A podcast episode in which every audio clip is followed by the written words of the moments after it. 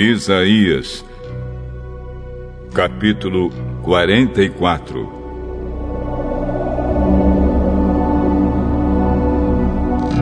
O Senhor Deus diz: Escute, Israel, pois você é o meu servo, o povo que eu escolhi. Eu, o Senhor, sou o seu Criador e o tenho ajudado desde o dia em que você nasceu. Israel, meu servo, não fique com medo, pois eu o amo e o escolhi para ser meu.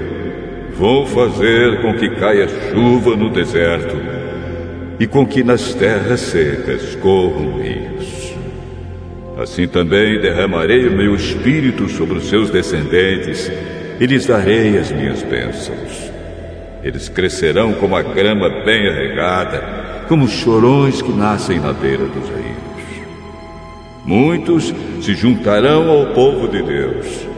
Um dirá assim: Eu sou do Senhor. Outro dirá: O meu nome é Jacó. Outro ainda escreverá na sua mão: eu pertenço ao Senhor, e ainda outro usará Israel como sobrenome.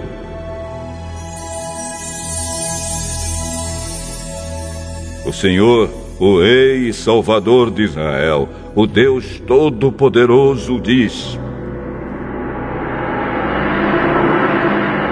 Eu sou o primeiro e o último.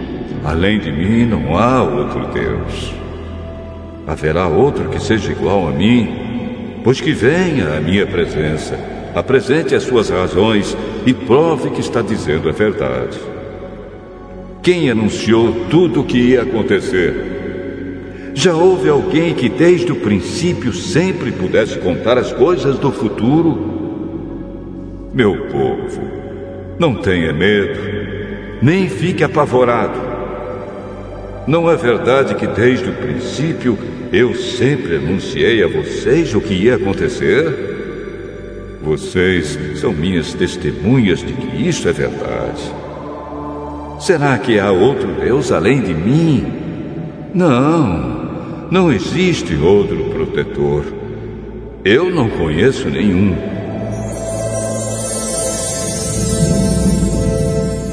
Os que fazem imagens não prestam, e os seus deuses, que eles tanto amam, não valem nada.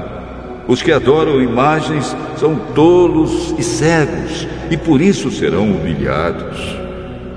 É uma grande tolice fazer uma imagem para ser adorada como se fosse um Deus. Todos os que a adorarem serão humilhados. Os que fazem ídolos são apenas seres humanos, nada mais. Que eles se reúnam e se apresentem no tribunal. Ali ficarão apavorados e serão humilhados. O ferreiro pega um pedaço de metal, coloca nas brasas e depois, com toda a força, vai batendo nele com o um martelo até formar a imagem. Ele trabalha tanto que não come nem bebe e acaba perdendo as forças. O escultor mede um pedaço de madeira e, com um giz, desenha nele a figura do ídolo. Depois, com as suas ferramentas, ele faz uma estátua com a forma de um belo ser humano para ser colocada num templo. O escultor vai à floresta para cortar uma árvore. Escolhe um cedro, um cipreste ou um carvalho. Ele só corta árvores bem grossas, ou então planta uma e espera até que a chuva a faça crescer. O homem usa uma parte da madeira para fazer um fogo.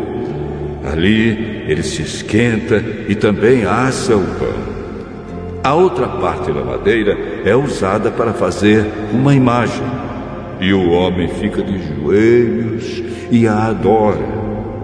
Assim, metade da madeira serve para fazer um fogo.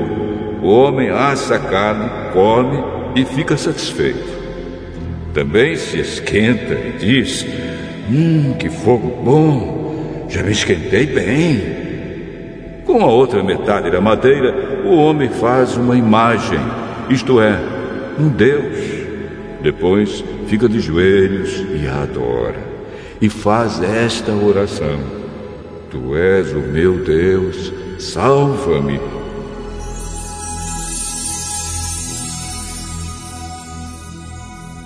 Essa gente não tem juízo. Eles fecharam os olhos e não podem ver nada. Fecharam também a sua mente e não entendem nada. O homem que faz imagens não entende nada e não tem a inteligência necessária para dizer a si mesmo: Ora, com metade dessa madeira eu fiz um fogo, assei o pão, assei a carne e comi. E com a outra metade eu fiz esta imagem nojenta. Agora, aqui estou eu, adorando um pedaço de madeira. Adorar uma imagem não adianta nada é o mesmo que comer cinzas. O homem que adora imagens não pensa direito, mas vive enganado. Ele não pode se salvar, pois não é capaz de dizer: Isto que está na minha mão não é o Deus, coisa nenhuma.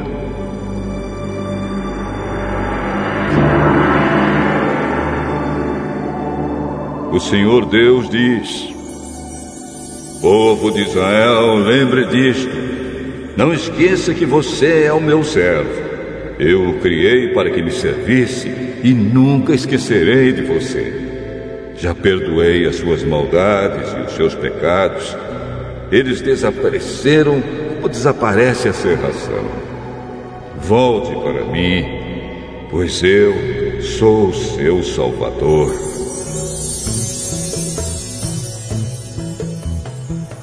Ó oh, céus, gritem de alegria por causa daquilo que o Senhor Deus fez. Cantem louvores, lugares profundos da terra, montanhas e florestas com suas árvores. Cantem todos de alegria, pois o Senhor salvou o povo de Israel e assim mostrou a sua grandeza.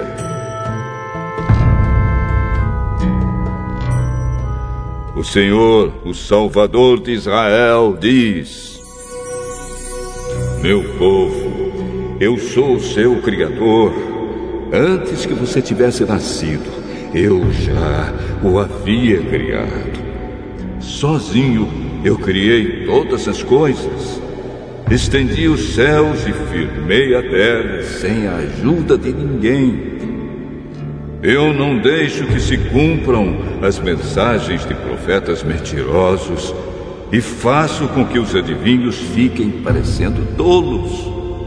Faço com que os sábios se enganem e transformo toda a sua sabedoria em tolice.